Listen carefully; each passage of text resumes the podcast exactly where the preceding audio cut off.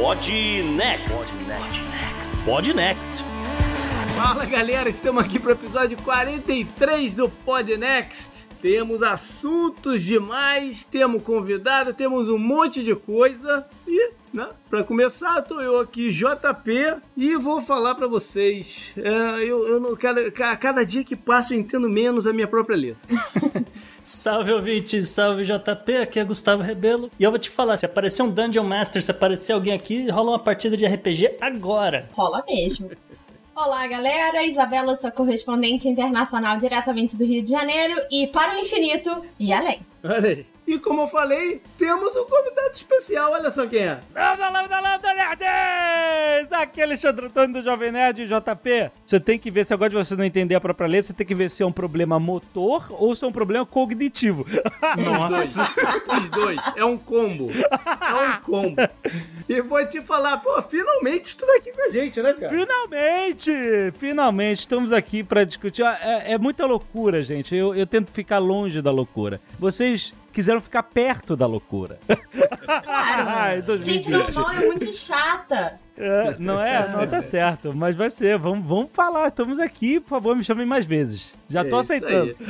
Não precisa nem convite. Só falar, ó, essa semana eu quero falar de uma parada. Beleza, beleza. Ouvinte, se vocês quiserem uma live de RPG com a gente, comenta aí no post que a gente monta. a gente prepara. Bom, antes da gente entrar no programa em si, quero lembrar que desde a semana passada nós temos um website, que é o opodnext.com, e temos o Podnext Confidencial, que é a nossa comunidade no Sparkle. Olha aí. É, onde você pode consumir o nosso conteúdo extra, além do que você escuta regularmente aqui no programa. Se você quiser entrar lá, tem duas faixas né, de assinatura. Uma é basicamente para nos ajudar e a outra é que dá acesso a esse conteúdo. Tem 15 dias grátis para ouvir, curtir, experimentar e ficar conosco. E você vai poder participar desse programa mandando mensagens de voz.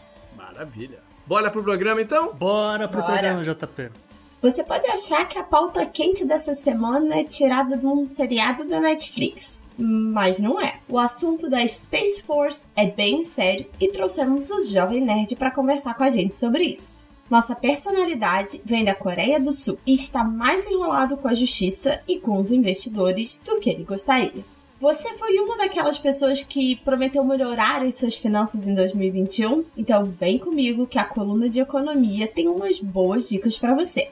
Infelizmente, temos obituário essa semana, mas também trouxemos uma nova coluna para dar uma compensada. Quem não se lembra daquele filme em que o Tom Hanks ficou preso por meses vivendo em um aeroporto? Bem, algo parecido aconteceu em Chicago em 2020 e a gente te conta na coluna do Bizarro. No meio ambiente, o Gustavo vai falar um pouco sobre a laninha que anda enlouquecendo o clima e tá deixando o Rio com aquele climão de forno que a gente já conhece. Você já sabe que agora com a nossa comunidade no Sparkle e no Telegram você pode mandar perguntas para respondermos e hoje não será diferente. Temos a agenda da semana com eventos futuros e o cancelamento de outros e uma dica quente para vocês ouvintes. Todos prontos para a decolagem?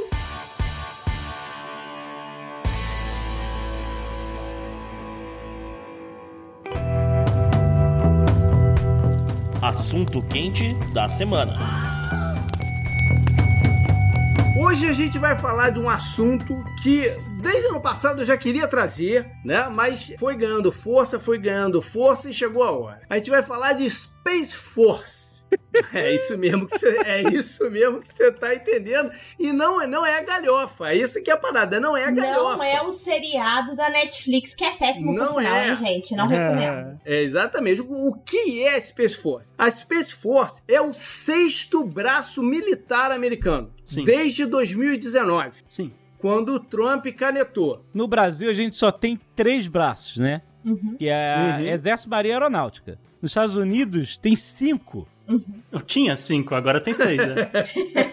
agora seis com o Space Force. Então, mas quais são, além do, obviamente, Exército Marinha Aeronáutica, quais são os outros dois braços tradicionais antes da Space Force que, que são consideradas? A gente tem os Marines, que foi um des desmembramento da Marinha, Isso. né, do Navy, e tem a Guarda Costeira, É. que defende a costa americana. né? Considerado Não, uma força armada independente, a parte dos outros, né? Com estrutura à parte. Aham. A, a Space Force ela é um desmembramento da aeronáutica. tá? Já existia um comando da Space Force dentro da aeronáutica. Ela agora ganha representatividade própria com uma cadeira lá no Joint Chiefs, né? que é a comissão que dá os re- reports e, e faz as, as decisões junto com o presidente, que é o Commander in Chief, né? O, o comando máximo é o comando civil, que é do, do presidente. Mas ele agora tem uma cadeira no Joint Chief. Eles ainda têm uma certa ligação com, com a aeronáutica, porque o secretário da aeronáutica ainda responde também pela Space Force. Mas para toda a outra parte administrativa e de budget e de tudo, ela já está à parte. Isso. Ela foi uma prioridade muito grande do próprio Donald Trump.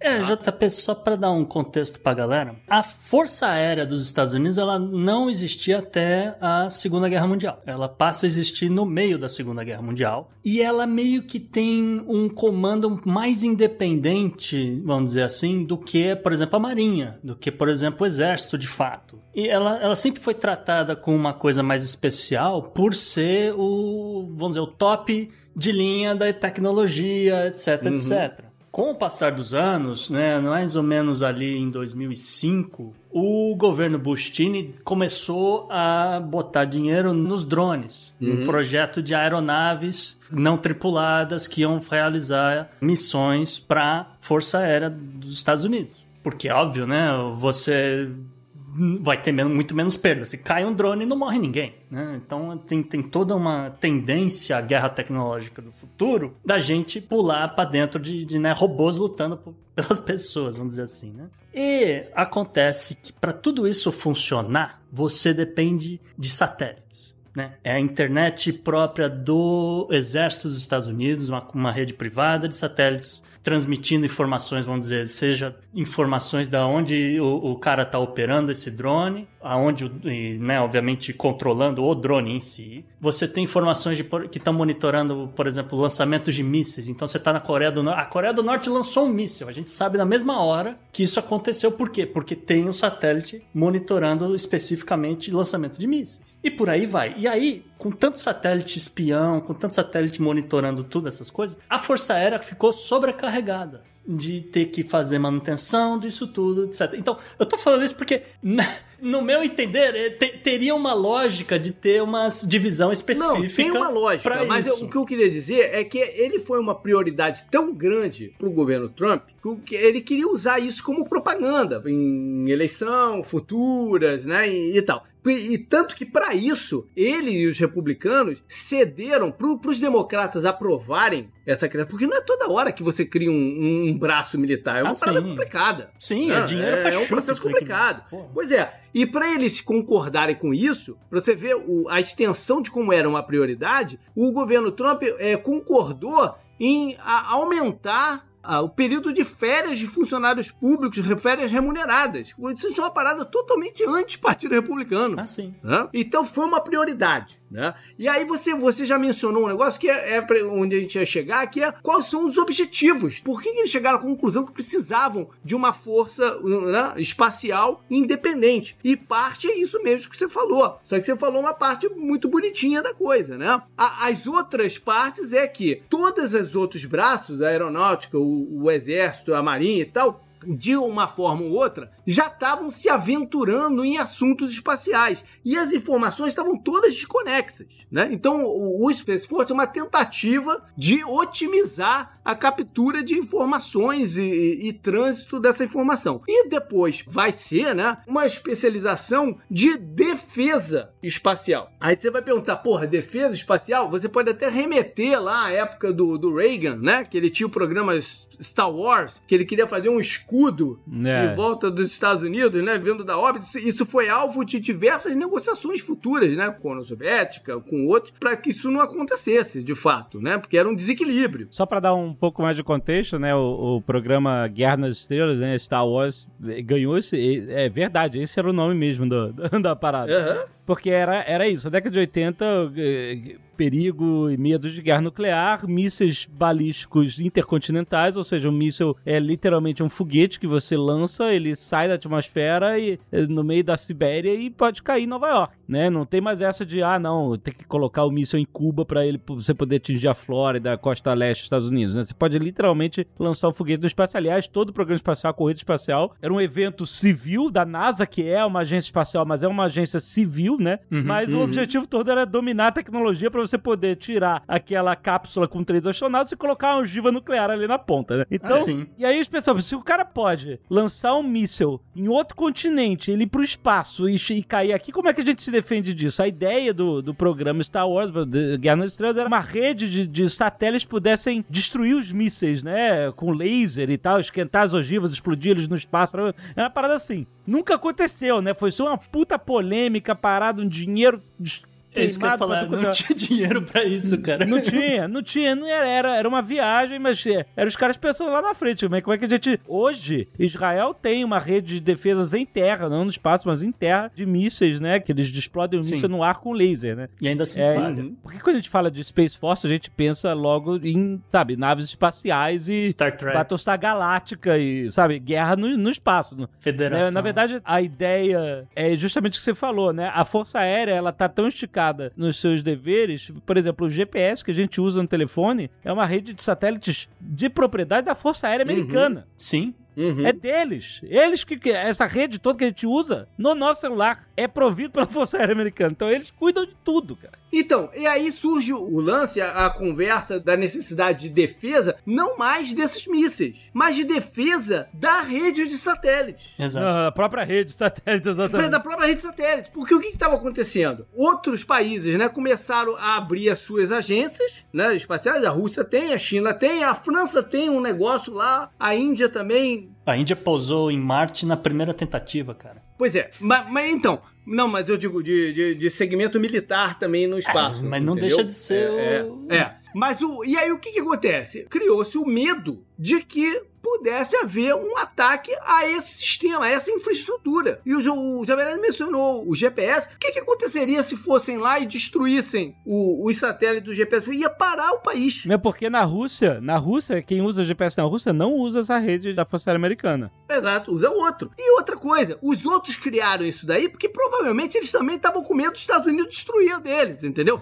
Tem- e a- além de toda a parte de espionagem contra espionagem do Não, negócio. sabotagem vale pra qualquer lado. Isso aí. É, e uma das paradas que mais impulsionou essa ideia toda foi um experimento que a China fez em 2007. Ó, a gente tá falando de 13 anos para trás. Mas em 2007, a China destruiu um próprio satélite deles. É verdade, Ou seja, eu eles lembro. não fizeram nada ilegal. Eles, eles destruíram o próprio satélite deles. E não foi com míssil, não. Foi com uma arma kinetic, que eles chamam, né? Um veículo que foi com impacto. Eles propeliram um objeto no satélite, destruíram a parada. Foi debris lixo para tudo quanto era lado. Ou seja, existe o risco, né? É iminente. Não, então, isso é um teste que eles estão fazendo, mas é uma mensagem também. Né? Ó, o que a gente sabe fazer. A gente sabe destruir satélite. Porque o grande medo que provocou a toda a corrida espacial foi a mensagem do Sputnik, né? O Sputnik, ele foi lançado pelos russos e ele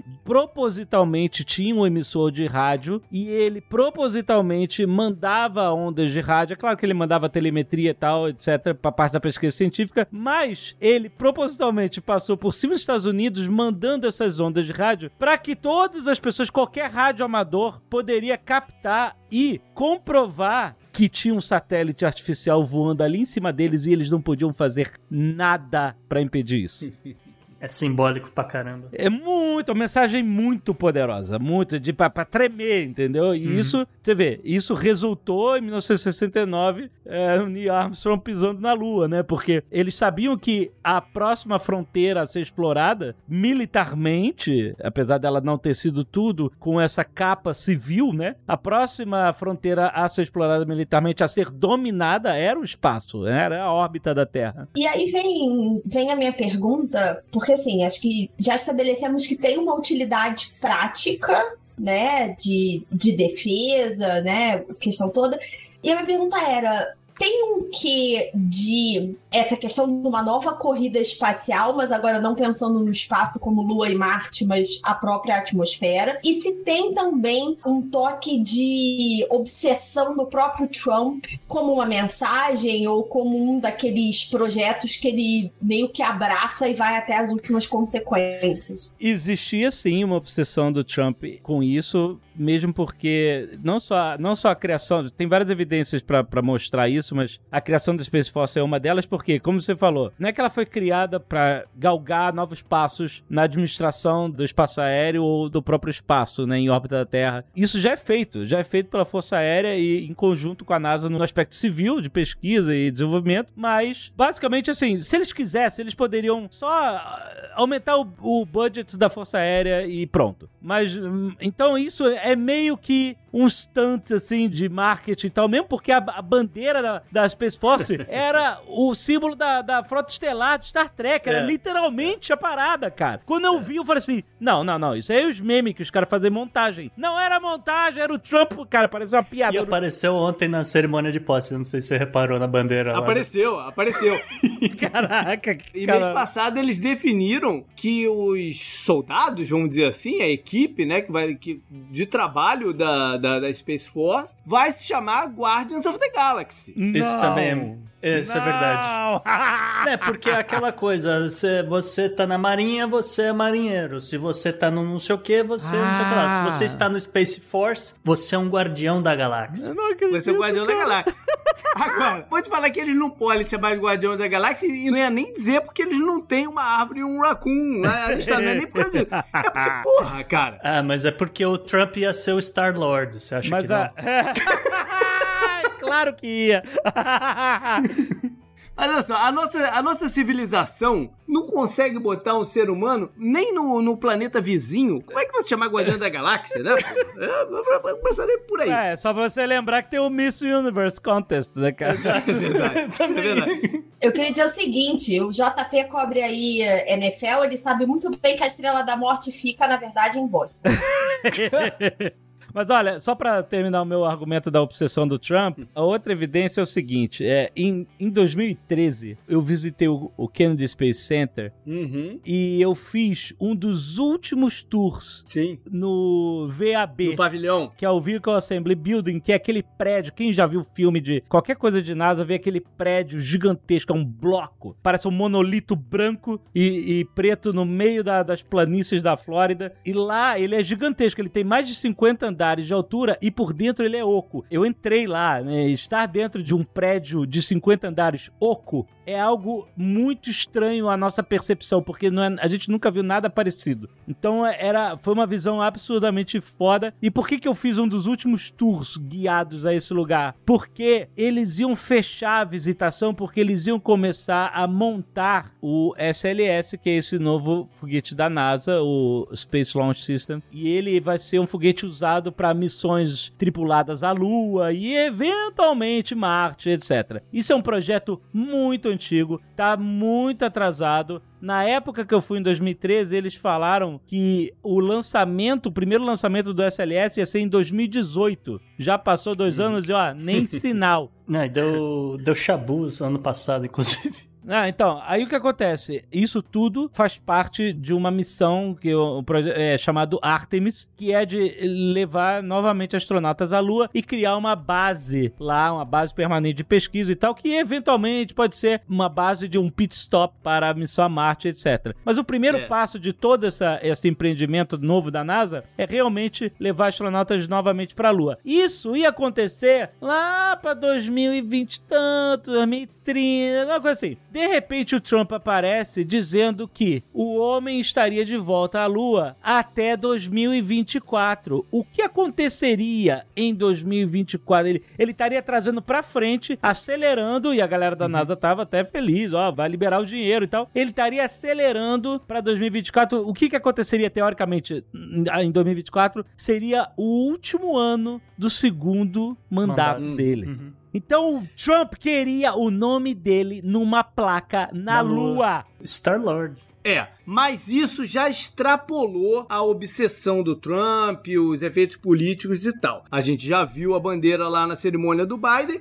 e a gente tem a comprovação pela aprovação do orçamento americano de 2021. Isso. Né, o, o budget. Para vocês terem uma ideia, o budget do Departamento de Defesa americano para 2021 são de 696 bilhões de dólares. Isso. Desses 696 bilhões, 15,2 é alocado à Space Force. Esse número é um número representativo. Caraca. O primeiro budget da, da Space Force, quando ela foi criada em dezembro de 2019, aí aprovado para 2020, foi de 40 milhões. Uhum. Então sobe de 40 milhões para 15,2 bilhões.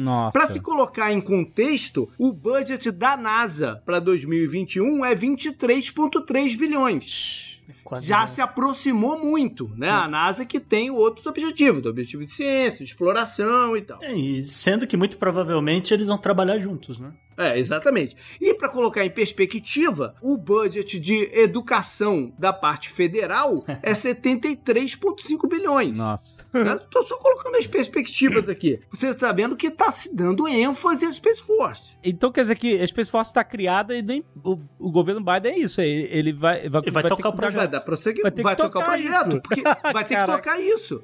Porque agora, agora não tem volta. Vai ter que tocar isso e eles sabem a importância. Os Estados Unidos está muito vulnerável na sua infraestrutura. Isso. Seja de cibernética, né, para hackeamentos e, e na própria estrutura física, é, de terra e do ar. E eu vou dar uma carteirada aqui, vocês me desculpam, mas eu tenho amigos tenente-coronéis na, na Força Aérea Americana. E os caras Olha. mesmos falam: olha, Força Aérea, nesse exato momento, tá focada em formar piloto de drone. Já tá ali mais ou menos em quase 10% do efetivo da Força Aérea como pilotos de drone. Isso dá mais ou menos uns 1.300 pilotos ativos nesse exato momento. Então, os caras estão indo para um lado que não tem nada a ver, assim, vamos dizer, com manutenção de satélite, sabotagem, não sei o quê. Então, a Força Aérea não queria esse rojão, entendeu? Então, o, o- o Trump só, fez, só adiantou ou fez o que quer que seja, para benefício dele, obviamente, mas ao mesmo tempo ele fez um negócio que a Força Aérea já queria há muito tempo. Caraca, o Top Gun 3 vai ser muito triste, né, cara?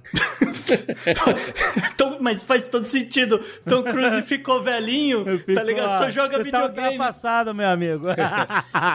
Olha só, o, o, o Gustavo deu a carteirada dele, eu vou dar a minha. Eu tive há pouco tempo com um conhecido meu que trabalha aqui na fábrica da Lockheed Martin aqui em Orlando.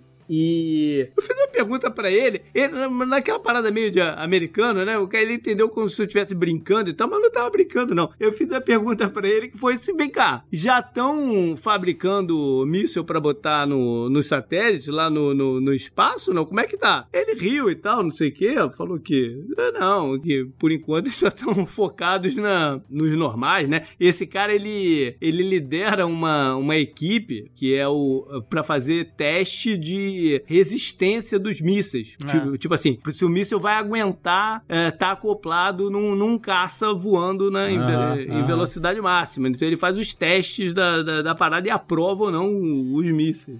Você levantou uma bola boa, JP, que é o, o lance de colocar mísseis em satélites, etc. Até uma bola que eu jogo pra Isa, porque ela é das ciências políticas aqui do grupo. Que é o seguinte: existe um tratado de não proliferação de armas no espaço, né? Você não pode colocar mísseis no, em satélite, você não pode colocar mísseis na Lua ou em qualquer planeta. Diz o acordo assinado por Rússia, Estados Unidos e mais um monte de gente. É um acordo de 1967 da administração Lyndon B. Johnson. E aí eu O que tem que olhar, e aí confesso que não é um tratado que eu sou especialista, tá? É o seguinte. É, os tratados dessa época tinham muito mais a ver com a, a questão nuclear do que com Uhum. armas em geral. E vários desses acordos ou caducaram ou foram unilateralmente abdicados por um dos, dos países, e aí durante ao longo dos anos. Então, assim, nada garante que esse tratado especificamente esteja ativo, nada garante que não tenha um, um loophole ali. ele existe como uma parada assim meio ética, entendeu? De você não, não tratar o espaço como um, um, um espaço, né?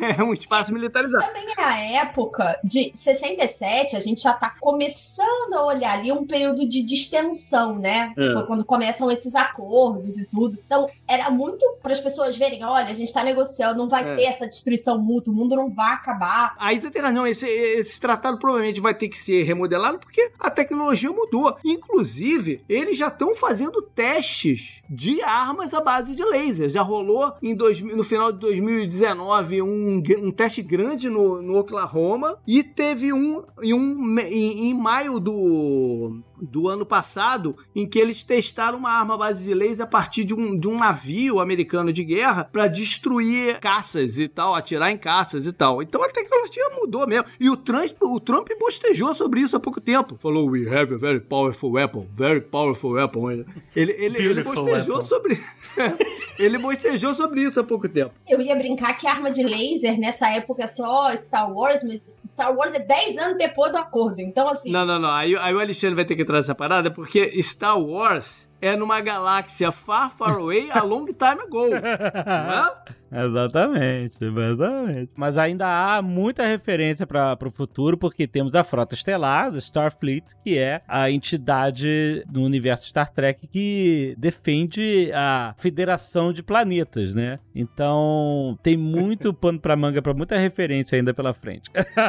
toda vez que alguém fala Federação de Planetas, eu lembro do começo do Guia do Mochileiro das Galáxias, de um acordo do- da, da. Como é que fala? Da. é, eu não lembro, Interstellar Highway. E eu falo, gente, tem alguém combinando de construir uma, uma estrada bem aqui? Uma rodovia, é, É claro uma que tem. rodovia interestelar. É claro que tem. É o- o Elon Musk que vai fazer isso. Você acha que não? Ele já botou até um carro no espaço pra fazer isso. Só falta, só falta as placas. Beleza, up next. Up next. Up next!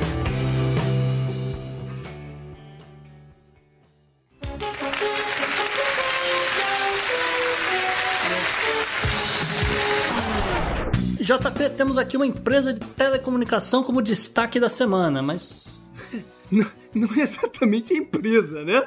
A gente vai destacar o Lee Jae-yong. Quem é o Lee Jae-yong? É o her- simplesmente o herdeiro da Samsung. Ele já está à frente da empresa desde 2014, quando o pai dele ficou doente e tal. A Samsung é a empresa familiar? Essa Samsung é uma empresa familiar. Só que de capital aberto. Não, tem Aham. capital aberto também, mas é uma empresa familiar. Aham. Só que o Lee o Young acabou de ser preso pela segunda vez. Nossa. São várias acusações de propinas e obstruções de justiça e tal. Em 2017, ele levou a sua condenação, cumpriu dois anos dela e, a- e foi solto. A pena foi suspensa. Agora, ele foi condenado a mais dois anos e seis meses. Só que, como ele cumpriu esses dois anos lá atrás, eles vão abater. Enfim, ele vai tomar uns seis meses de cana. né? Caraca. As ações da Samsung automaticamente despencaram cerca de 4% aí nas bolsas do mundo. Aham.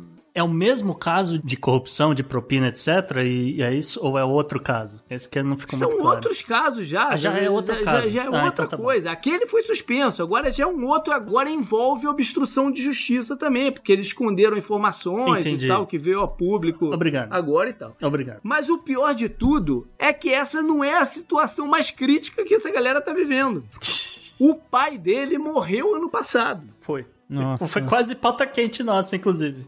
É, tem uma tremenda bulha sucessória aí na, na, na, na parada, entendeu? E que provavelmente eles vão ser obrigados a vender, de repente, a- as suas ações da, da, da Samsung, porque eles não vão ter o capital para pagar o imposto de transferência de herdeiro. Que isso? É mesmo? Pois é. Agora, isso é uma parada que muito provavelmente também vai virar uma pauta quente nossa à frente, porque se der uma merda e com a, com a Samsung e tiver alguns tipos de racha lá dentro, a própria Coreia pode quebrar. É o PIB da Coreia indo pelo ralo. Entendeu? A Coreia quebra. Se a Samsung quebra, a Coreia quebra junto. É sério? É.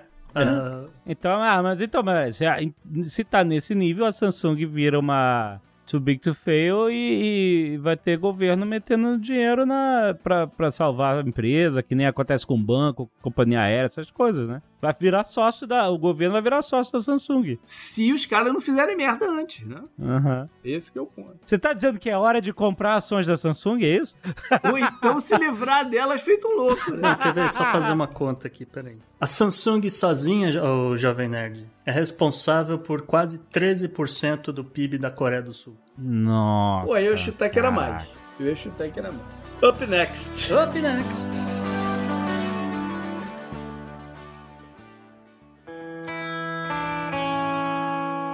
Economy. Economy. Economia mundial. Pauta é patrocinada por Superas Academy, a escola de educação financeira que mais cresce no Brasil. Com uma assinatura, você tem acesso ao melhor do planejamento financeiro e investimento. Vamos combinar aqui, né, meninos? 2020 foi um ano bem atípico. Podnext provou isso em 40 episódios. E a gente viu aqui na retrospectiva como é que foi essa loucura. E eu queria saber de vocês: teve impacto na forma como vocês lidaram com o dinheiro, com os investimentos? Mudou alguma coisa? Tudo que aconteceu em 2020? Pô, mudou muita coisa. é, pra bom e pra ruim, viu? Eu vou ser Com sincero certeza. Com você. Por eu realizar uma atividade que, vamos dizer, seria considerada imprescindível, né? Teve uma Essencial. demanda maior, eu, eu, eu consegui mais clientes meus. Então, nesse sentido, a empresa deu uma crescida. Agora, por outro lado, o que eu cortei de despesa não tá escrito no gibi.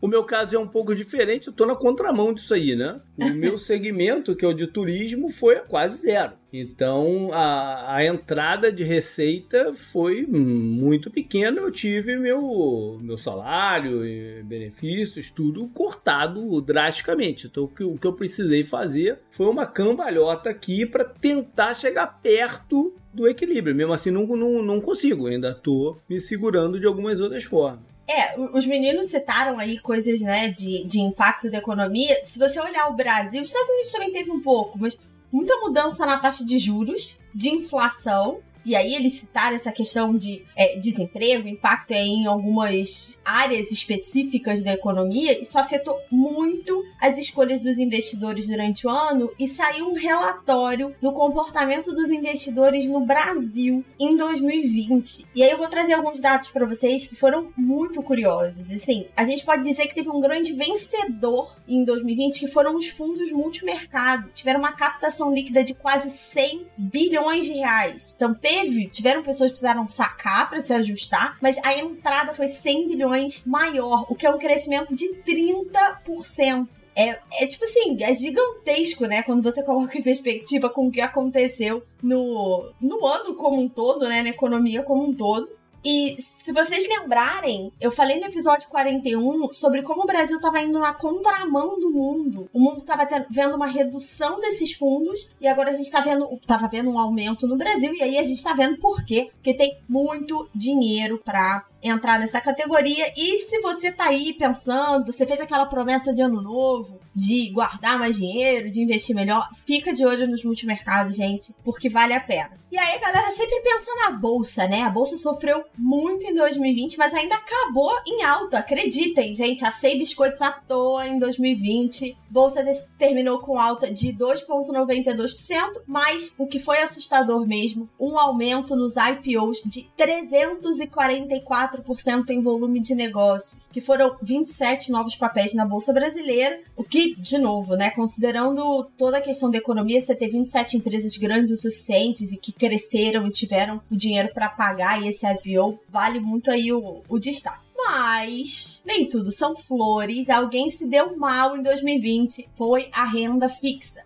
O movimento de fuga desse tipo de investimento a gente já tinha observado desde lá 2017, a queda contínua da taxa Selic, brasileiro desacostumado, né? É, gostava daquele 1% ao mês que o pessoal falava. E os fundos de renda fixa sofreram muito e os resgates bateram 41,2 bilhões de resgates líquidos. Mas nem todo mundo sofre por igual. Curiosamente, a categoria de títulos públicos se manteve positiva durante o ano e as debêntures, que são os títulos de dívida de empresa, teve uma queda aí de mais ou menos um terço. Eles encolheram em tamanho cerca de um terço, muito por conta do estresse do mercado de dívida como um todo, é uma grande discussão de como as empresas seriam capazes de pagar essas dívidas aí, um grande receio, e aí, obviamente, ninguém estava afim de comprar dívida de empresa, né, nessa época. Mas, Isa, vamos voltar aqui um pouquinho. Você falou que entrou um dinheiro muito grande em fundos, etc., bolsa em alta, não sei o quê, mas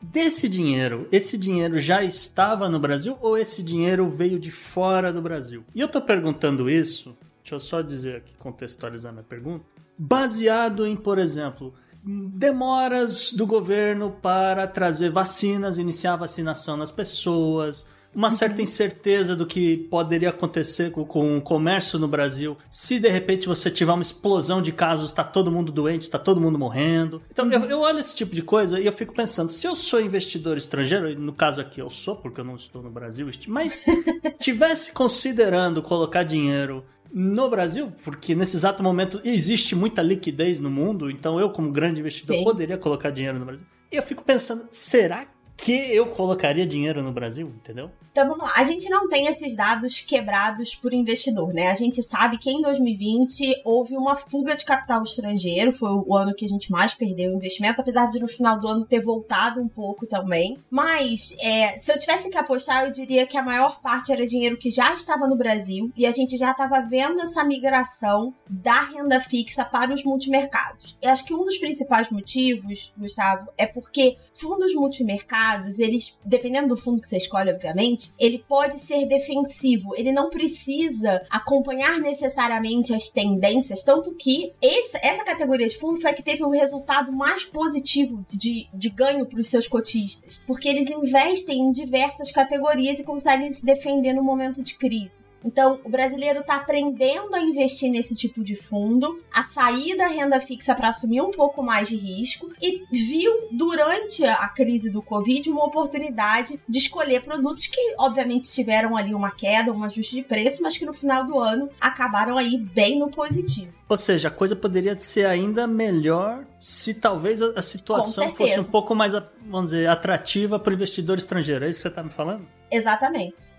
E olha que quando você olha para fundo multimercado, tem uma grande parte desses fundos investe no exterior de alguma forma, né? Título da dívida americana, aposta de juros no México é uma coisa que a gente vê com muita frequência quando você conversa com gestores de multimercado no Brasil. Eu ouvi muito em 2020 que o pessoal estava apostando ali em juros no México. Então, e, e são gestores muito bons. Você olha, eles dão resultado. Então, acho que é uma, é uma tendência de tudo e sim, essa indústria poderia ser. A, a indústria de financeira no Brasil como um todo podia ser infinitamente maior se a gente fosse minimamente organizado. E você, ouvinte, se você quer entender um pouco mais sobre todo esse mundo dos investimentos e aprender como cada um desses tipos aqui funciona para você, conte com a Superas Academy. Tudo o que você precisa saber sobre finanças pessoais e investimentos em um só lugar por um preço que eu prometo que cabe no seu bolso. Então, acesse agora academy com y.superas.com.br e aproveite o ano, é, esse ano novo aí para aprender mais e investir melhor. Up next.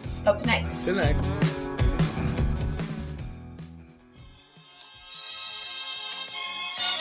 Olha, eu tenho uma boa e uma má notícia para você. Ah, eu quero a boa então. E a gente tá falando de um monte de coisa, vai ter o vestuário hoje, essa pauta tá pesada, mas a gente resolveu dar uma coisa mais light, né, JP? Uma coluna nova. Isso, é uma coluna nova que não é pra esse espírito, né? Um espírito positivo. Foi uma coisa até que a Francine me pediu, cara, você eu não aguento, é muita, muita notícia pesada, cara, bota alguma coisa aí, né? Fazendo um parênteses, a gente não tem culpa. É, é. O mundo é que tá desse jeito. É, essa coluna vai estar tá lá no Podnext Confidencial. Vale a pena registrar isso aqui rapidinho. E o que eu vou falar hoje é sobre uma brasileira chamada Flaviane Carvalho, que trabalha num restaurante aqui em Orlando, onde é que eu moro, num restaurante brasileiro aqui em Orlando. Hum. E ela fez uma parada na semana passada, que agora já correu aí, o, né, as notícias, até nacional, o noticiário nacional. É uma dessas coisas, cara, que, que não tem muita explicação, cara. É- Ela foi até, ela é gerente desse restaurante, ela foi atender uma mesa, porque ela estava lá cobrindo um, um- um funcionário que não foi e tal. E, e- e essa família chegou lá, né? Ordenou comida e ela achou estranho. Era uma família de. Não, um casal e dois filhos. Ela achou estranho deles não terem pedido comida pro filho, que tava com um capuz o tempo inteiro e tal. E aí o. o- né, em inglês, os caras falavam pra ela que não, ele vai comer em casa, não sei o quê, mas num tom meio ríspido e tal. E ela sentiu o, o garoto meio estranho, meio incomodado. E é uma dessas paradas, cara, que é, é de feeling. E aí você acredita no que você quiser, cara. Se foi alguma parada espiritual, se foi alguma parada de vibração, né? N- O, que- o, que- o que queira saber. Mas é- é- normalmente a gente aprende a não se meter na vida dos outros, né? A gente aprende isso. Não, não se meta na vida dos outros. Aí também você tá ali trabalhando num restaurante tal, não sei o que, né? Só que ela sentiu alguma coisa estranha, cara. E ela conseguiu se posicionar atrás dos pais e de frente pro menino e levantou uma plaqueta pra ele, escrita: Are you okay? E o menino fez com a cabeça que não. Ah, olha aí. E aí caralho. ela levantou uma outra placa: Do you need help? E o menino discretamente fez que sim. Eita, até Caraca, arrepia aqui, cara. cara. Nossa, ó, mas eu já, eu já tava só pra você, só, antes de você falar sobre qualquer possibilidade de feeling, de energia, de coisa espiritual e tal, eu já tava achando estranho porque é uma situação já esquisita mesmo. Então Mas ela é, mas agiu num instinto que foi muito natural, né? Mas pelo que- no, no- no momento o cara te falou ele vai comer em casa, você tá ali no teu trabalho, você tá pensando se, a- se, se É, a não, tá comida do, certo. outro, do- do outra mesa tá atrasada ou não, você fala, beleza, né? Vamos, vamos pro É, próximo é, aí, é, cara. Vamos pro próximo, exatamente. E aí ela foi, foi lá dentro, ligou pra polícia. A polícia chegou e prendeu o- o- os pais da. E aí foram ver que o menino tava todo machucado Putz. e foram descobrir que ele so- sofria constantes torturas em casa. Nossa. Inclusive era pendurado de cabeça pra baixo, Que amarrado. isso? Coisas bizarras, entendeu? E a mãe e o padrasto, os dois foram presos, cara. A- É, tem que ser preso mesmo. Nossa, Perder a guarda da criança. Essa moça salvou, de repente, a vida dessa, dessa criança de 12 Caraca, anos. cara. Que coisa. Em época que a gente tá falando de perdão presidencial, isso e aquilo, cara, isso, isso é um caso que eu quero acreditar que o judiciário dos Estados Unidos vai fazer a coisa certa, entendeu? Pra não precisar, não, não, tem, não tem como perdoar esse tipo de coisa, não tem como comutar uma sentença desse tipo de coisa. Tem que ser realmente apurado, investigado, julgado no, dentro da lei, esse tipo de coisa e tal. Mas isso aqui é um absurdo, isso aqui tem que dar perda de, de guarda do filho. Não, Não, já com perderam. Acho, já- acho que já vai perder. Que bom, que bom que salvou o garoto, ela a brasileira aí, Flaviane, né? Virou uma heroína. Isso aí. Caraca. Up next. Up next.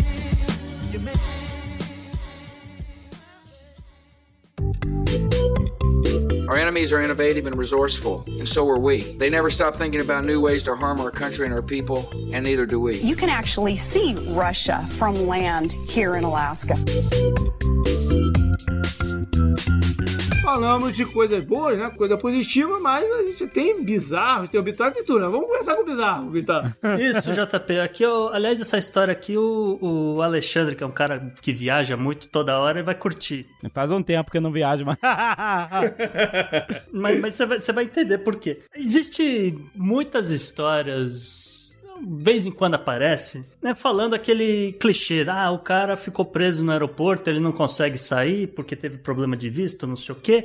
E Ah. Muita coisa desde aquele filme do Tom Hanks lá em 2004, o Terminal, né? Aham. Só que aconteceu uma parada nos Estados Unidos que é completamente longe desses clichês de filme. Isso é, aliás, é uma parada preocupante, porque ah, foi o seguinte: o sujeito de nome Aditya Uday Singh, 36 anos, ele pousou, né, de- desembarcou no aeroporto de Chicago no dia 19 de outubro de 2020. Ele estava vindo de Los Angeles, ele, obviamente que ele é californiano. Só que aconteceu uma parada que ele, ele conseguiu uma credencial de segurança do aeroporto. E desde Ah, o dia como que ele desembarcou até o dia 16 de janeiro de 2021, são quase três meses, ele ficou morando na área de segurança do aeroporto. Caraca. É. Ah, Ele foi pego porque tinham dois funcionários da United e eles acharam, ah, pô, tem uma figura aqui meio estranha na, na nossa área de segurança aqui, não sei o que tá acontecendo. Pediram pra ver os documentos do cara, o cara apresentou os documentos, apresentou a credencial, tal, não sei o que. E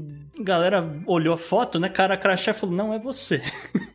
Chamaram a polícia, o cara foi preso na hora. Ah, o cara crachá não, não, não batia, que era outro. É, que ninguém. O cara Era ficou três cara. meses lá, ninguém parou pra olhar o- a foto do, do cara com a. com- O que chamou, o que chamou a atenção foi que ele resolveu estrear um pijama do Pernalonga. Isso Talvez. atenção da galera. O'Hare é um aeroporto gigante. Se você nunca foi a Chicago, é um aeroporto gigante. E áreas, zonas de segurança, zo- zonas onde civis não circulam, não costumam ser muito confortáveis. Eu, o, o cara realmente tava no desespero pra ter feito isso, né? Ele foi preso na hora e ele alegou pra polícia que ele tinha medo de voltar pra Los Angeles e de ser contaminado por Covid-19. Puta, né, cara. Porque ele tá desempregado, ele é, n- tava meio que morando de favor em Los Angeles, ele já tinha sido despejado porque não pagou aluguel. É, nesse exato momento ele tá morando na cadeia porque ele não tem o dinheiro pra pagar a fiança de mil dólares. Então ele tá aguardando o julgamento. Ele vai no Bail Bonds, no Bail Bonds ele consegue um. É, mas aí ele vai no Fácil. Bail Bonds, ele vai morar na rua em Chicago no inverno, entendeu? É, entendi. É melhor ficar na cadeia. Tem comida, é quentinho.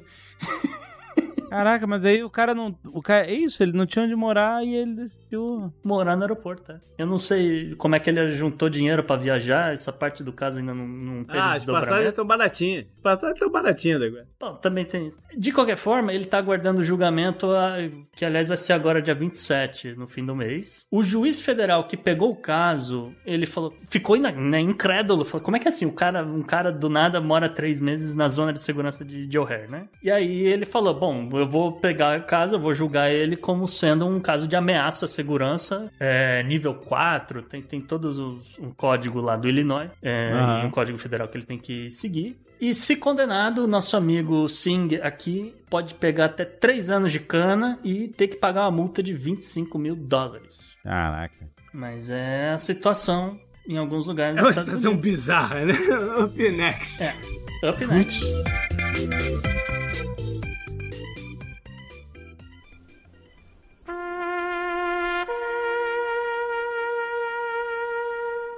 JP morreu um herói de guerra da União Soviética, cara. De, de guerra, não. Morreu um herói da União Ah, Soviética. desculpa. Ele se chama Nikolai Antoshkin. Faleceu em decorrência de- da Covid aos 78 anos de idade. Ele recebeu o, o título, né, a honraria, pela ação dele na situação de Chernobyl. Ah, bom. Ele foi o cara. O, o Alexandre viu a, a, série, né? De HBO, de passagem muito boa, né? Uhum. Ele foi o cara que coordenou os voos de helicóptero por cima da, da cratera que jogaram a areia lá e tal pra, pra, pra aterrar o negócio. Aham. E por isso, né, ele era um membro da, da, da Força Aérea da, da União Soviética na época. Depois se tornou político, né, na, na região lá e tal. E, e por essa ação, né, por ter, ter salvo, de repente, até o planeta inteiro. Aquilo, a gente viu na série, aquilo podia vazar de um jeito, né, que ia, Exato.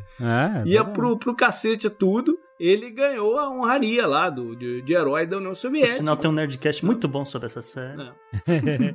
E se a, se a radiação não matou ele, o Covid agora né, não Caraca, perdoa. cara, Que que, loucura. Mas ele voou?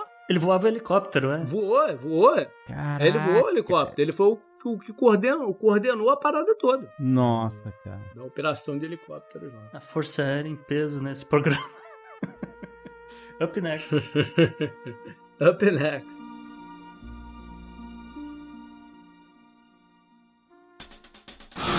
Pela união dos seus poderes, eu sou o Capitão Planeta! Gustavo, nessa pauta de meio ambiente, você vai explicar por que, que tá fazendo 42 graus no Rio de Janeiro um dia seguido do outro, é isso? Exatamente, Isa. Novamente, falando da importância de satélites e monitoramento e etc. Vamos falar de clima. Vamos falar de um assunto que é muito pedido pelos nossos ouvintes. E vamos começar já anunciando que às vezes né, pode ter passado esse período de festas e não sei o que, festas em casa, espero. E a gente tá num período de laninha e é um ciclo muito forte de laninha, tá? Mas antes da gente entrar nos pormenores, vamos voltar um pouco para lembrar as pessoas. A temperatura das águas do Oceano Pacífico flutuam de ano para ano. Às vezes pode flutuar em, em um período mais curto, pode levar até dois anos sem ter muita alteração. Mas isso geralmente acontece principalmente no inverno do hemisfério norte. Se a temperatura da água fica mais quente do que o esperado, a gente tem o fenômeno do El Ninho. E quando elas se resfriam, a gente tem o Laninha.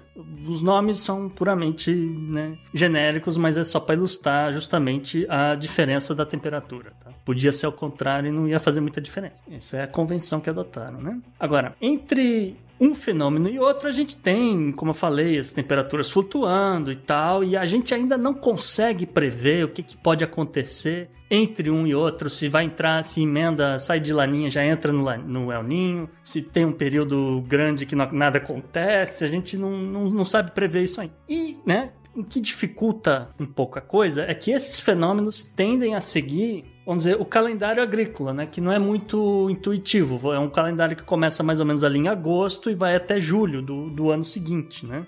E aqui, como a gente estava falando, é, ele geralmente acontece no período de inverno do hemisfério norte, porque justamente ele começa junto do outono e vai se encerrar na primavera. É dito isso, né? A gente está num período, num ciclo forte de, de laninha, e isso significa um inverno mais rigoroso e, por outro lado, um pouco mais curto no hemisfério norte. E daí que a gente gente tem um monte de imagem de nevascas na Europa, né? A gente, todo mundo viu Madrid coberta de neve, a Itália coberta de neve, principalmente no norte, a Rússia teve até avalanche num resort de esqui lá em, em Sochi. É, a gente viu nevascas no Oriente Médio, é, nevou na Argélia, que, tipo na, na, boca ali do Mediterrâneo, um lugar que você não imagina, mas ali nevou também. Nevou na Arábia Saudita, nevou na Síria. No, no Japão, o Japão chegou a, a ter lugares com 3 metros de neve em menos de 24 horas. E rolou um, um um acidente que 1.200 pessoas ficaram presas dentro do seu dos seus carros, né? Porque perderam o controle, um foi batendo no outro e, e de repente você tinha 16 quilômetros de estrada parado. Foi um engavetamento na neve, foi isso? Foi, foi, foi. 16 quilômetros de engavetamento. 1.200 pessoas Car... em Honshu. Agora, no hemisfério sul, a história é um pouco diferente, né? O norte e nordeste do, do Brasil, eles tendem a ser né, durante um laninho, eles tendem a ser um pouco mais úmido, ter um pouco mais de chuva, enquanto que o, o sudeste e o centro-oeste ele tem uma tendência a ser mais seco e a temperatura flutuando entre amena e muito quente. E aí tá os seus 42 graus. É, eu tô amando, porque assim, eu, eu não precisava estudar nada disso, galera. Eu moro no Rio há três anos, eu podia ter dito isso pra vocês. Assim. Tá, tá. Normal. Hoje eu acordei voltando 8 horas da manhã tava 40 graus no termômetro. E tá, tá um dia normal, galera. Tá, tamo aí. E, abre parênteses, estou gravando sem ventilador e sem ar-condicionado para não fazer barulho. Olha, uma guerreira. O Henrique agradece, agradece, Henrique. Obrigado! Agora, é, não é só o clima que o Laninha é capaz de impactar, tá? O fenômeno consegue intensificar, por exemplo, as queimadas na Califórnia, porque fica mais seco. As queimadas no Pantanal, no Brasil, também. O Laninha é responsável também pela estiagem no chifre da África. Ou seja, de novo, Etiópia, Somália, que a gente vem falando aqui, programa sim, programa também, pode sofrer um problema novamente com falta de alimento, então a, a, falta de olho nisso aqui já emitiu um alerta para esses países ficarem de olho nos estoques de alimento para né, evitar fome, esse tipo de coisa. O Laninha também causa inundações na Ásia. Então, é, se vocês procurarem, tá tendo inundação no Paquistão, na Índia, na Indonésia, na Coreia do Norte, tá? E para quem se lembra de novembro do ano passado, a gente teve um número bem grande de, de, de furacões no, no, Caribe, né? JP e eu tava trocando mensagem, todo mundo ficando de olho para ver o que, que, ia acontecer, mas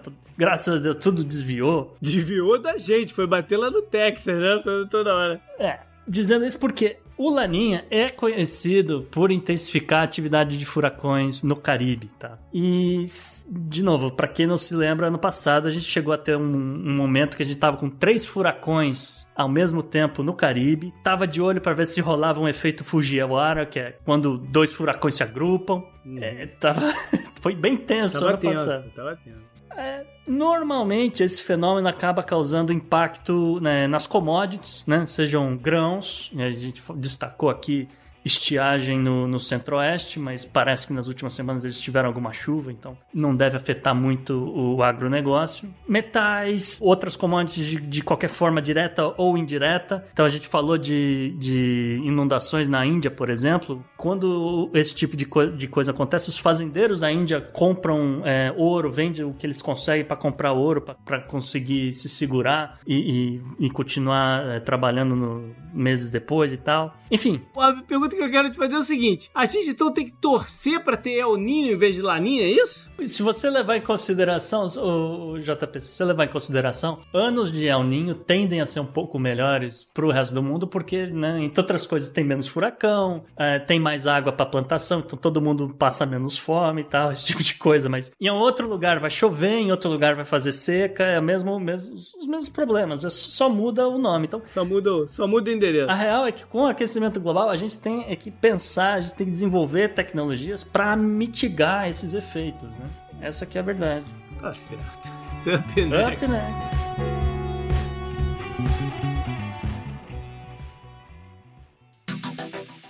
Anote no seu calendário. JP, e essa semana, além da agenda histórica, tem notícia da semana que está por vir e de meses que estão por vir?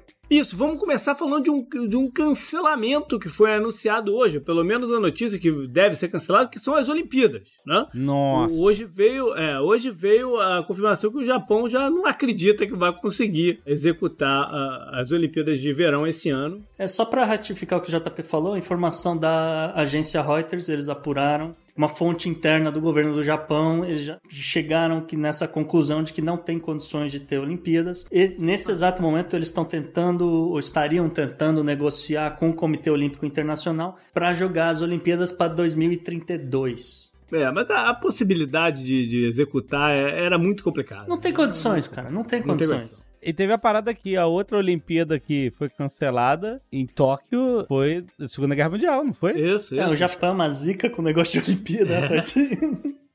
E azar, brother. É. Bom, e se- essa semana também tem eleições em Portugal, né, Gustavo? Aquele país socialista em que os liberais brasileiros foram fugir do PT, né? Exatamente. Portugal virou um refúgio para brasileiros. E, assim, é bom explicar para as pessoas. Portugal, sim, tem um primeiro-ministro, mas, como alguns países da Europa, Portugal também tem um presidente. A gente está falando aqui de eleições para presidente de Portugal. E tem um primo perdido meu concorrendo, que é o. Aliás, concorrendo à reeleição, que é o Marcelo Rebelo de Souza. Olha aí. É, Ele é o quê? Ele é. Não, peraí, peraí. Ele foi eleito por o quê? Só pra esclarecer. Portugal tem presidente e primeiro-ministro. Ele, ele é o atual presidente de Portugal, está concorrendo à reeleição. Tá, pera, pera, pera, para tudo. O, o teu. é- O teu. É, é de, pera. É de ver. O teu primo é presidente de Não, eu Portugal? falei, é um primo perdido meu. É, a gente tem o mesmo sobrenome, Rebelo. É uma família grande, Rebelo. Ah, no Ah, tá, meu caso em particular, quando a família se migrou para o Brasil, por conta daquela ciência que o, o Jovem Nerd não acredita, que é a numerologia, eles botaram um L a mais no sobrenome. e eu virei Rebelo com dois Pô. L's, e- mas tem um lado da família que tem um L só. por um segundo eu acreditei, cara. Mas tudo bem. Não, eu eu falei, é um primo perdido, é de Lisboa, a família é de Lisboa também. Porque a gente tem que acreditar em todas as histórias do teus tios, né? Toma essa também. Não, eu- foi um primo Pô. perdido. Vamos lá então para agenda histórica. Vamos começar com janeiro 24 de 2006. Foi quando a Disney anunciou a compra da Pixar pela bagatela de 7,4 bilhões de dólares. Nossa, A mãe. Pixar e a Disney já faziam produções em conjunto, Já. né? desde 93. Só que aqui, né, nesse momento, um pouquinho antes, rolou um estresse grande. O Steve Jobs, É na Apple, perguntar, Na época era do Steve Jobs. né? é, o Steve Jobs, que era do, do, do conselho da Pixar, bateu de frente com o então presidente da Disney, o Eisner, e, e começaram a ameaçar que eles não iam renovar o contrato. O, eles tinham um último filme pra entregar, que era o Cars. Só que aí o, o Eisner teve o, o Roy, o, o herdeiro né, do, do Disney, vier a público, tentar amenizar não sei o quê, mas no, no final das contas o Eisner pediu o boné, saiu fora e a Disney fechou com, com a Pixar a, a compra. O, eles continuaram duas empresas com estruturas separadas, né? Mas eles de propriedade da, da, da Disney. Não, mas aí é porque isso já era a vigência da. Do. Ai meu Deus, que o nome dele? Do presente saiu agora. O... do Bob Iger. Foi o Iger que substituiu o, o, o e, e fechou o acordo de, de compra. E eles salvaram a, a, a parte de cinema da, da, da Disney, né? Porque a Disney, ao mesmo tempo que, que, eles, que a Pixar estava fazendo Toy Story, não sei o que, a, a Disney estava lançando Lilo Stitch, coisas assim completamente ultrapassadas, né? Eu lembro que o Michael Eisner, o Michael Eisner realmente nunca bateu com o Steve Jobs, e, apesar dos sucessos. E tem uma história né, da Pixar mesmo, que o Michael Eisner falava assim, olha, porque a Pixar, ela conseguiu um milagre, que é, ela fez um hit atrás do outro. Uhum. Um hit durante muitos anos. É, Acho que, é, é, e o aí... John Lasseter na cabeça daquele cara lá. E aí tava todo esse negócio de compra, não compra, o Michael Eisner sempre foi contra o- os mergers and acquisitions da Disney e o Bob Iger era justamente o oposto. Ele era o cara que queria fazer isso acontecer. E aí, ele entrou, ele entrou na presidência da Disney já fazendo isso acontecer, inclusive, Uhum. né? A compra da Pixar foi a primeira parada que ele fez. E ele falou assim: olha, vocês estão todos achando que a Pixar é a milagreira, que a gente tem que comprar a Pixar e tal. Vai, são- eles vão lançar um filme agora e vão quebrar a cara bonito, que esse filme de peixe aí que ninguém, que ninguém quer ver, que criança quer ver? Filme de peixe. Pois é. E era o Procurando Nemo que foi um Estouro, sucesso inacreditável, inédito, uma parada que explodiu fora das proporções de tudo que foi imaginado, tudo que foi projetado, etc.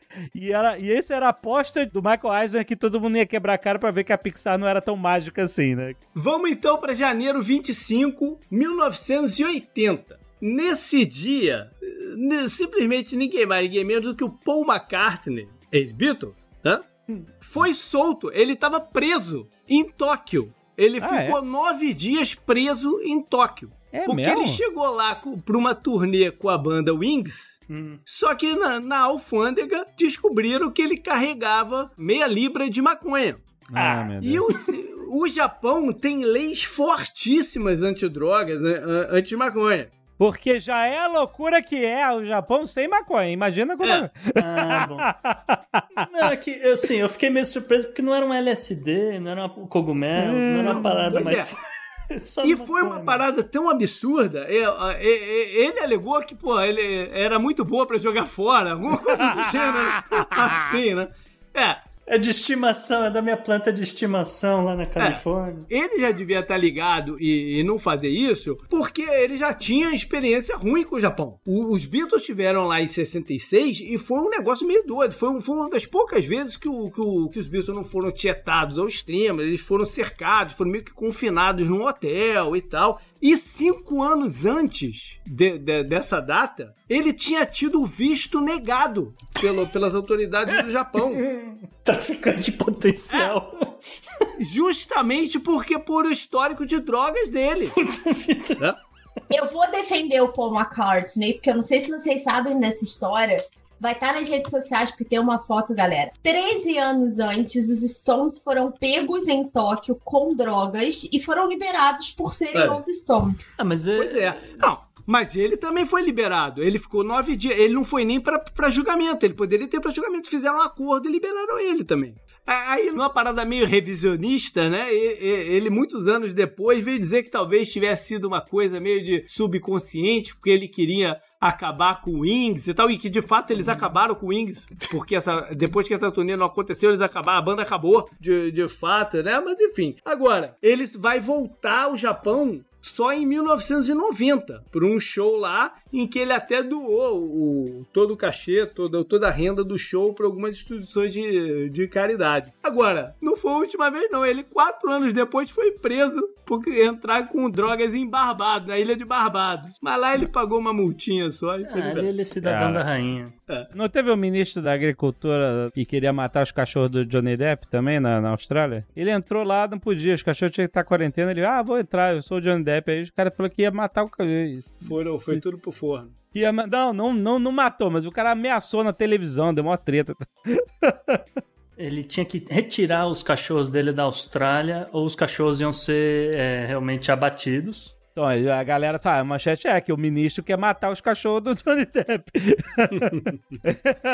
Sabe por quê? A ex-mulher dele, a Amber Heard, não tinha declarado os, os cachorros na alfândega. Então os cachorros entraram ilegalmente na, na Austrália e é Isso. isso que eles fazem com o animal que não, não é É legal. isso aí. Por falar em Austrália, vamos para janeiro 26 de 1786. Caraca. Que foi quando o capitão Arthur Phillip chegou com a frota vinda da- da- do Reino Unido até a Austrália, para criar a colônia da Austrália. Que na- naquele momento se chamava New South Wales. Não era chamada Austrália, chamada New South Wales. Eram 11 navios que estavam carregando cerca de mil pessoas. Dessas mil pessoas, uns 700 eram condenados de prisão, né? Que foram despachados para lá. O Capitão Phillips aí tentou, né? eh, Ainda eh, levar fazendeiros experientes, gente que pudesse dar uma ajuda na infraestrutura, mas pouca, poucos voluntariados, poucos foram autorizados para ir. Foi um estresse danado, foram oito meses de, de viagem e quando chegaram lá, enfrentaram um clima desconhecido, é, um terreno que eles não sabiam muito bem o que, que ia dar naquele terreno para plantar. Foi, foram anos de muita penúria, literalmente, né? Passaram fome lá, galera, porque não conseguiam fazer. E existia um sério problema também de, de indisciplina, né? A gente tá falando de, de condenados, uma galera meia, meia, meia barra pesada. Desde o começo, o, foi dito que não se teria um esquema de escravidão lá, então esses caras eram livres, só que tinham que trabalhar, tinham, que- tinham- tinham- tinham que fazer a coisa. Não tem é, nada. Se você quer né? comer, tem que plantar. Só os nativos que ter- tinham o direito de ser massacrados todos. né? É, pois é, Exatamente. pois é. É, Enfim, acabou que é, só próximo do, do, do século seguinte é que foi ter algum ar de prosperidade vindo lá da Austrália. Ah, e eles, os australianos acabaram abraçando essa data, né, que virou um feriado chamado Australian Day. Hoje em dia ele é um pouco contestado, porque o pessoal diz também que começou justamente, né, o, o processo de extermínio e massacre do, do- dos nativos, mas enfim, é. E tá certo. é uma data importante. É a mesma coisa que acontece nos Estados Unidos com o Columbus Day, né? Exatamente. Uma revisão de tipo, galera, não é legal. não foi legal o que aconteceu. Por falar em massacre, em janeiro 27 de 1945 foi quando o exército né, vermelho da União Soviética ah, entrou por dentro do complexo de Auschwitz e desmantelou a parada toda. Não foi uma surpresa pra ninguém, né? Todo mundo, os caras sabiam, os, os altos comandos sabiam do que estava acontecendo já, já, já há um bom tempo e tal. Ah, nesse momento, o- os soviéticos já tinham tomado ah, Varsóvia e Cracóvia, né? Então estavam se aproximando de lá. A SS nazista tentou destruir todas as evidências, né, de extermínio que eles tinham, mas não foi possível, né? Porque era um negócio absurdo lá, até o tamanho, era um, o Auschwitz era um complexo de campos, né? Tinha Bickernau, tinha o que, que Jovem Nerd teve lá, né? Tive lá. Exatamente, eu ia falar até, até falar para até pedir já já o, o, o- o- não, Ah, o, desculpa. o feeling do, do, do Jovem Nerd, mas só querendo dizer que quando, quando eles entram, eles encontram então cerca de 7 mil pessoas em condições né, de- precárias de inanição e de, de maus tratos e ainda cerca de 650 corpos espalhados lá para todo lado. Foi em Auschwitz que trabalhou o Joseph Mengele, né, que era considerado o chamado né, de, de um anjo da morte, era o cientista mor que fazia aquelas experiências malucas com os prisioneiros. E aí eu queria perguntar justamente para Alexandre, que teve lá, qual é o feeling de entrar em, em- em Auschwitz? Cara? Não, é horrível, cara. É, eu tive lá porque nós estivemos na Polônia, é, eu e o Dave a trabalho, e a gente falou assim, cara, a gente tá aqui, a gente tá bem perto e vamos, vamos lá pra ter uma. Sabe, ninguém, ninguém vai fazer turismo em Auschwitz, né? A gente foi pra ter uma experiência reflexiva, uma experiência de, de ver é, em primeira mão aquele horror, já que a gente tava lá do lado, né? O Azaghal até passou mal, ele, ele não conseguiu ficar até o final, ficou muito mal mesmo.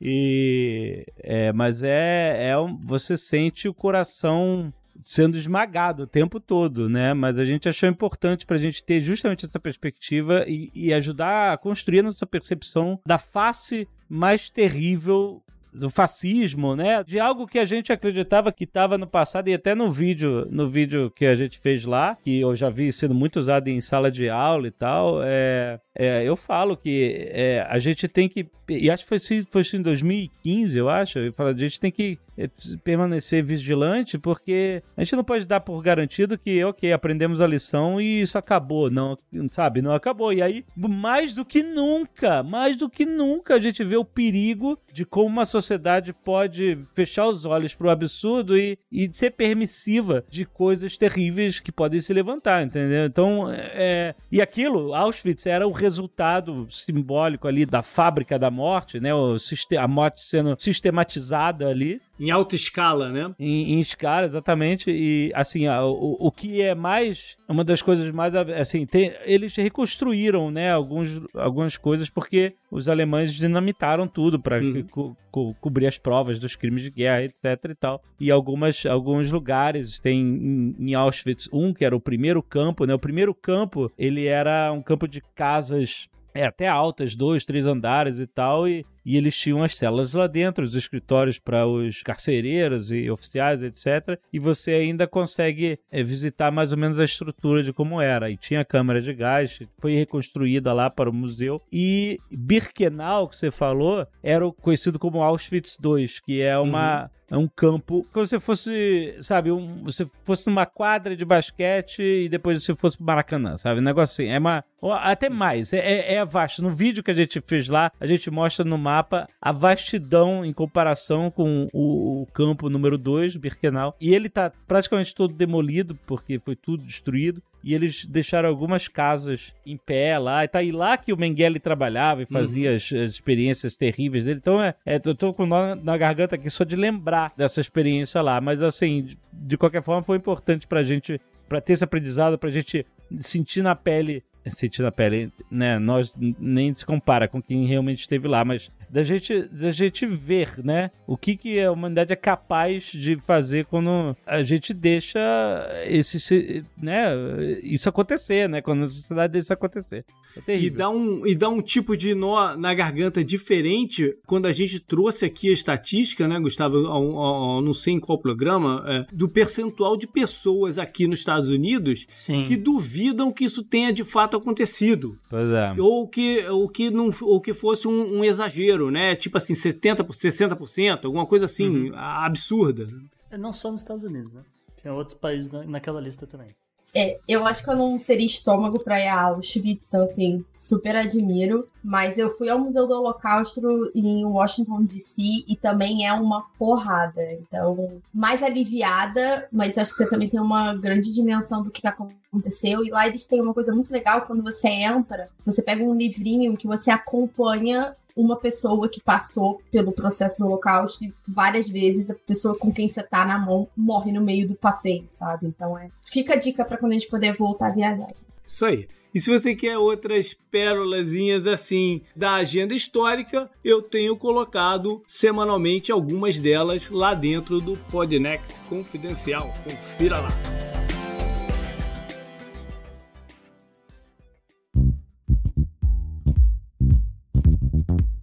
Mensagem. Mensagem. Mensagem.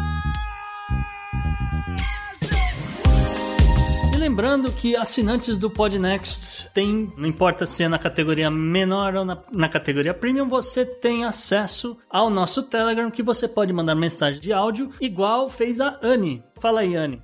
Oi, aqui é a Anne. Assinei o Podnext porque precisamos ajudar a manter vivas as boas fontes de informação, reflexão. Tenho uma pergunta para o Gustavo. Quando compro mel engarrafado aqui no Brasil, tem alguma coisa que devo prestar atenção? Bom, Anne, respondendo a sua pergunta sobre mel, eu recomendo sempre que as pessoas tentem encontrar mel direto de um produtor, que eles confiem, etc. Não importa se está nos Estados Unidos ou se você está no Brasil, mas em qualquer lugar do mundo, na verdade, é sempre bom comprar direto do produtor. Geralmente esses produtores vendem pela internet, não é muito difícil de você encontrar. Se você, por exemplo, morar numa cidade muito grande e não tiver acesso fácil. Algumas feiras de bairro você também consegue encontrar pessoas ali vendendo mel. Pode ser deles mesmos, às vezes pode ser é, é, né, uma coisa mais terceirizada, mas de qualquer forma, você consegue a informação de onde é que vem aquele produto, que é o mais importante. Agora, o supermercado muito grande é um pouco mais difícil você encontrar alguma coisa que é mais local, que pode te ajudar com alergias e outras coisas, né?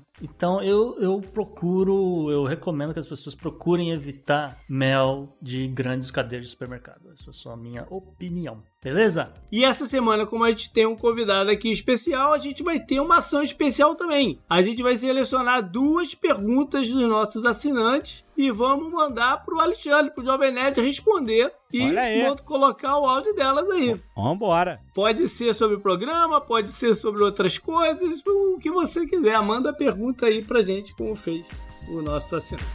Up next. Up next.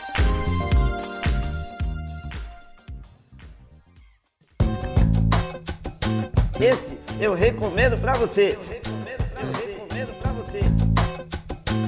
E, Gustavo, você tem uma recomendação pra gente nessa semana? É multilingüe, né? Nem bilíngue, é isso? Isso, é uma série que me chamou a atenção, Isa, que ela é, na verdade, da HBO Europe. Eu nem sabia que eles estavam com o estúdio lá, mas estão. E eles fizeram uma série. Aliás, aproveitar o convidado aqui, o Alexandre, você vai curtir. Porque é o seguinte, a série é sobre uh, uma busca, o que seriam as 30 moedas de pratas de Judas. Elas seriam moedas amaldiçoadas que dão poderes sobrenaturais, têm influência sobre as pessoas, é o caos, etc. Só que por que, que eu, eu, eu lembrei aqui do, do nosso convidado? É porque o personagem principal é um padre espanhol. Ah, não acredito. É, e não só isso, ele luta boxe. Ah, não! É sério? Seríssimo. Aí Caraca. eu falei, eu vendo essa série, eu falei, cara, isso aqui, espero que o Leonel Cautela, que, Tá pensando em livros aí na continuação do, do universo de, de Cthulhu do Jovem Nerd? Espero que ele não, não esteja vendo essa série. Porque, assim, eu falei, cara, isso aqui é tipo, é o Rex. É o personagem do Rex depois do, do, de tudo que aconteceu, tá ligado? Ele resolveu virar padre e agora ele faz exorcismo. Maravilhoso. e no maravilhoso. intervalo entre um exorcismo e outro, ele luta boxe. Mas qual é o nome da série que você ainda não falou? Desculpa, é 30 Monedas é uma série espanhol, é, ou 30 Coins em inglês. É, o elenco é muito variado. Tem algumas, algumas figuras conhecidas, um pessoal lá do que fez Sense8. É, tem algumas figuras que você vai olhar, ah, esse aquele é cara, tal, não sei o quê. Eu sou péssimo com nomes, pra ser muito sincero, mas como eu falei, ela tem essa pegada sobrenatural, essa coisa do terror, do suspense. Não tem tanto monstro, viu, JP? É mais o lance do o que que tá acontecendo, do estranho, entendeu? Ah, o que muda, vamos dizer assim, pra a mitologia do Nerdcast de RPG é que aqui não é Lovecraft, aqui é mais uh, o lance da Bíblia, né? Do, do, catolicismo. Caraca, que loucura, hein? É, é bem maneiro. Vou mandar pra é ele. Bem, tá bem recomendado, bem maneiro. Eu acho que vale a pena. É, no momento, exclusivo para HBO Max, mas você encontra aí pelas internets nos lugares de sempre.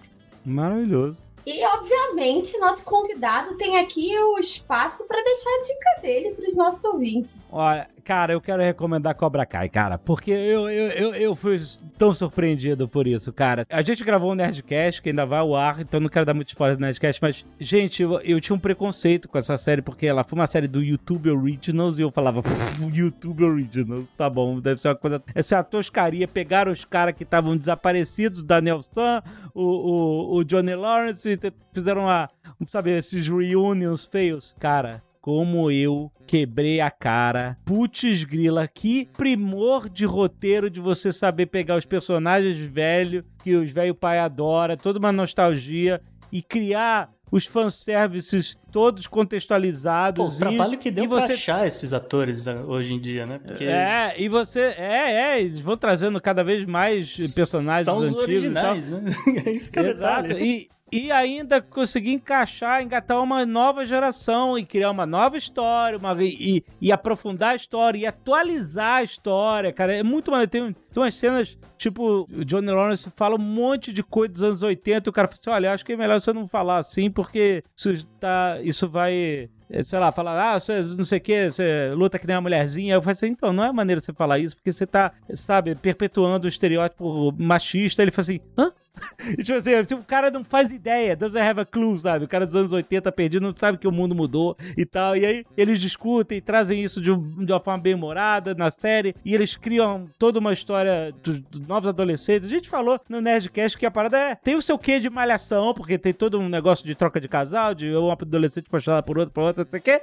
Mas, cara, eles criam uns conflitos muito maneiros. Toda vez que eles estão pra se aproximar, o Daniel LaRusso e o Johnny Lawrence, azeda a relação deles por algum motivo. Os dois viram rivais novamente. E aí você fala assim, ah, até parece que os caras cresceram e tal, por que, que vai ter essa rivalidade? E eles conseguem colocar isso nos personagens. Tem, eles têm filhos, os filhos se envolvem na parada e tal. É, cara, é muito maneiro. É um primor de, de construção de uma história que parecia até superficial e você aprofundar mais ainda a história, criando novos personagens, é, é- é pro- aprofundando esse universo. Então, e é, é uma série light. É, é claro que tem o seu quê de exagero, porque tudo vira porradaria. As crianças estão caindo na porrada por qualquer coisa agora. Mas, porque aquele é o mundo que eu falei na sketch, é o mundinho do karatê. Então tudo tem que ser resolvido no karatê. Então, mas mesmo assim, se você embarcar nessa história, é, você vai ver como é um roteiro super sensível no sentido de ser bem cuidado, sabe? Ele, ele é todo costuradinho, todo nada de graça, nenhum fanservice vem assim, ah, olha, só pra você ver. Então eles fazem piadas com muitos fanservices velhos e tal. Eles quebram a expectativa em vários momentos. Então Cobra Kai, que ah, ela fez duas temporadas pela, pelo YouTube Originals, o YouTube Originals não deu em nada. Eles meio que abandonaram esse, esse projeto e a Netflix pegou os direitos das duas primeiras temporadas, botou lá e é, produziu sob, o- sob a sua chancela a terceira temporada que acabou de estrear no início desse ano. Então vejam, são três temporadas, episódios de meia hora, super legal, super light, super rápido de ver, vale a pena. Completo oposto da minha recomendação. Maneiro. E com isso foi o nosso programa, que a gente passou aqui por diversos pontos do planeta e do espaço. Isso. Eu quero agradecer muito ao Alexandre pelo tempo e pela presença dele aí com a gente, cara. Valeu. Obrigado, gente. Quero voltar, quero voltar! É isso aí. Então já sabe, assine lá o Podcast Confidencial, mande o seu áudio pra gente ajeitar pra semana que vem e também continue mandando suas considerações, dúvidas que tiverem sobre o sobre o, o- o- não, as coisas da, da, da assinatura, ou crítica, o que quiser. Pode ser pro e-mail, pro contato arroba opodnext.com ou pode ser pelas redes sociais, como por exemplo o JP Miguel, ou parou? Gustavo, no arroba gu, underline rebel. E Para mim, no arroba Bela tudo com dois L's. E óbvio que você encontra a gente tanto no Twitter quanto no Instagram, no arroba o Podnext. E Alexandre, onde é que o pessoal te encontra? Pra quem ainda não sabe, onde é que o pessoal te encontra? Qualquer coisa, barra Jovem Nerd. jovemnerd.com.br, youtube.com.br Jovem Nerd, Instagram Jovem Nerd, tem também o Instagram da Zagal. Tem, gente, é só procurar Jovem Nerd aí que você vai achar um monte de conteúdo. Tem, Tá tem vendo? Se você podcast. escrever Jo- se você escrever no Google JO, já aparece, né? É, talvez, nota complementar. Se você bota no Google JN, tem mais chance de achar o Jovem Nerd que o Jornal Nacional. Isso é verdade. Ah, nada.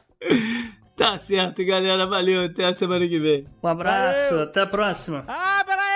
Tá acabando o crowdfunding do Nerdcast RPG Esquece Olha aí. de Jabá! Olha só, até dia 2 de fevereiro, você que ouviu o Nerdcast RPG está aqui no Podnext. Gente, essa coleção tem muita coisa exclusiva e tem muito valor por cada nível de apoio. A gente está entregando um valor muito maior do que se você fosse comprar cada produto desses separadamente na prateleira de uma loja e tal. Então vai olhar lá porque a gente já bateu várias metas estendidas. A gente está fazendo lives toda sexta-feira. Então já teve essa última live agora, mas então vai ter uma próxima live na próxima sexta-feira. É finalzinho da campanha na- lá no canal do Jovem Nerd. Não se esqueça, o crowdfunding, o maior crowdfunding da América Latina, batemos todos os recordes. É, mais de 6 milhões de reais em apoio, mais de 13 mil apoiadores. Muito obrigado a todos que já apoiaram. Se você ainda não apoiou, vai lá olhar, porque a gente tem livro, quadrinhos, livro, jogo Legacy, é uma parada mega inovadora Alexandre, só lembrando existiu. também a galera, né? São itens únicos, ou seja, a galera também não vai conseguir comprar isso depois. É, É, livro, etc. A gente vai oferecer, obviamente, depois no mercado, mas não, nunca a pessoa vai conseguir pelo, pelo valor que a gente tá é, é, oferecendo em cada nível de apoio, entendeu? A quantidade de coisas que a pessoa tá ganhando. Mas vão ter muitos e muitos itens colecionáveis que são, só fazem parte do crowdfunding. Tem os itens dos personagens, todos eles. Tem um monte de outros conteúdos. Tem agora os add-ons, tem camiseta, tem caneca que você pode adicionar a qualquer nível de apoio. Tem a estátua do Cthulhu inacreditável da Iron Studios, cara, que vai. É inacreditável essa estátua. É realmente um produto absolutamente incrível feito todo no Brasil, modelado por brasileiros, tudo, cara, cheio de artistas brasileiros nesse crowdfunding. A gente tem que dar muito orgulho, só a galera excelente, excepcional, escritores, ilustradores, escritores, ilustradores, quadrinistas, é, autores, é, modelistas, cara, tudo, cara, tem todo, todo, a galera inacreditável, todos os brasileiros. É realmente muito orgulho que a gente tenha conseguido um sucesso tão grande. Se você quiser participar e fazer parte disso, vá lá em netcastrpg.com.br. Tá acabando até dia 2 de fevereiro, é o último dia da, da nossa campanha. Então aproveite, se quiser fazer parte, ter esses colecionáveis incríveis. Se você gostou do Nerdcast RPG e quiser ter para sempre essas paradas, vá lá olhar que tem vários níveis de apoio. Tenho certeza que você vai ver um que vai ter um monte de coisa que você gosta, beleza? Que Valeu, maneiro. galera. Foi mal jabá aí. Ah, não, tranquilo, cara. Maneiro, porque é, é, é, de fato é muito orgulho, é muito, muito, muito maneiro tudo isso que tá acontecendo. Beleza, galera. Valeu então. Até semana que vem. Valeu! Um abraço, até a próxima.